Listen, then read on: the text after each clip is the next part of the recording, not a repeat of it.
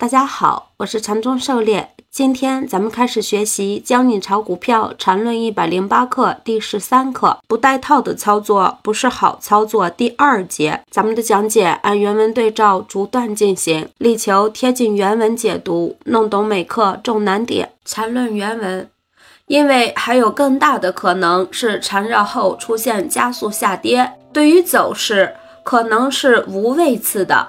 而实现是有位次的，而任何的操作只能建立在有位次的基础上。这对于熟悉本 ID 所解《论语》的人应该能理解。半部《论语》治天下，就别说股市了。要股市上脱胎换骨，多看本 ID 说的《论语》，那是源泉。狩猎解读：走势如何发展是不可控的、无位次的。我们能做的就是对走势可能的发展情况进行分类，预先规划相应的操作策略。这种分类和应对策略是有位次的、可控的。通过这种有位次的、可控的分类和应对策略，来面对无位次的、不可控的走势发展，从而将风险变为可控的。缠论原文。而对于上一章所说的第二个买点。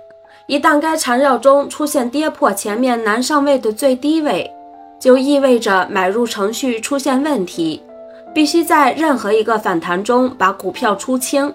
在这种情况下，不排除后面出现上涨，但理由如上。任何操作没有百分百准确的，一旦出现特殊情况，一定要先退出来。这是在投资生涯中能长期存活的最重要一点。有经验的人，即使退出，也会按部就班，很有秩序。这和打仗是一个道理。一发现战机不对，就要撤，不能硬扛，否则不给灭了才怪了。狩猎解读：不打无准备之仗，遇到和预期分类规划不符合的情况，就果断退出，无需迟疑。想着是不是一会儿就该拉了，是不是明天就涨停了？贪嗔痴疑慢，多数人也是死于疑和慢的。合理的分类规划策略和严格的执行是应对的关键。缠论原文：投资是一个长期的事业，别抱着赌博的心态企图一次成功。只要有这种心态，最终的结局一定悲惨。这已经被无数事例所验证。为什么要研究符合自己的买卖程序？就是因为这是市场风浪中唯一安全的港湾。港湾有时候也会有台风，但不能因为有时候有台风就不要港湾了。狩猎解读：投资是长期的事业，不是一年两年一次两次，十年在市场上存活才算是入门。所以，把心态放平和些，不断的去完善自己，强大自己。缠论原文，还有一点就是买入程序的成功率和市场的强度有关。在强的市场里，买入程序的成功率基本都在百分之九十以上，但在弱的市场里，这成功率就要低多了。狩猎解读，市场强度很关键，这也是分析大盘的意义所在。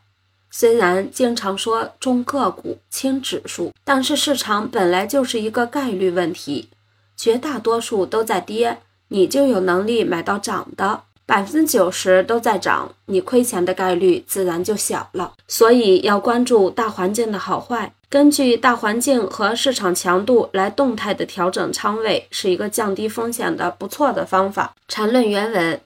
任何根据均线等技术系统构成的买卖程序，都只是一个综合判断的一个子判断，并不是说这一招就可以了。狩猎解读：缠论是一个综合的系统，缠论技术面只是三个独立子系统的其中一个，所以不要痴迷于技术面，但技术面是关键，也不可懈怠。缠论原文。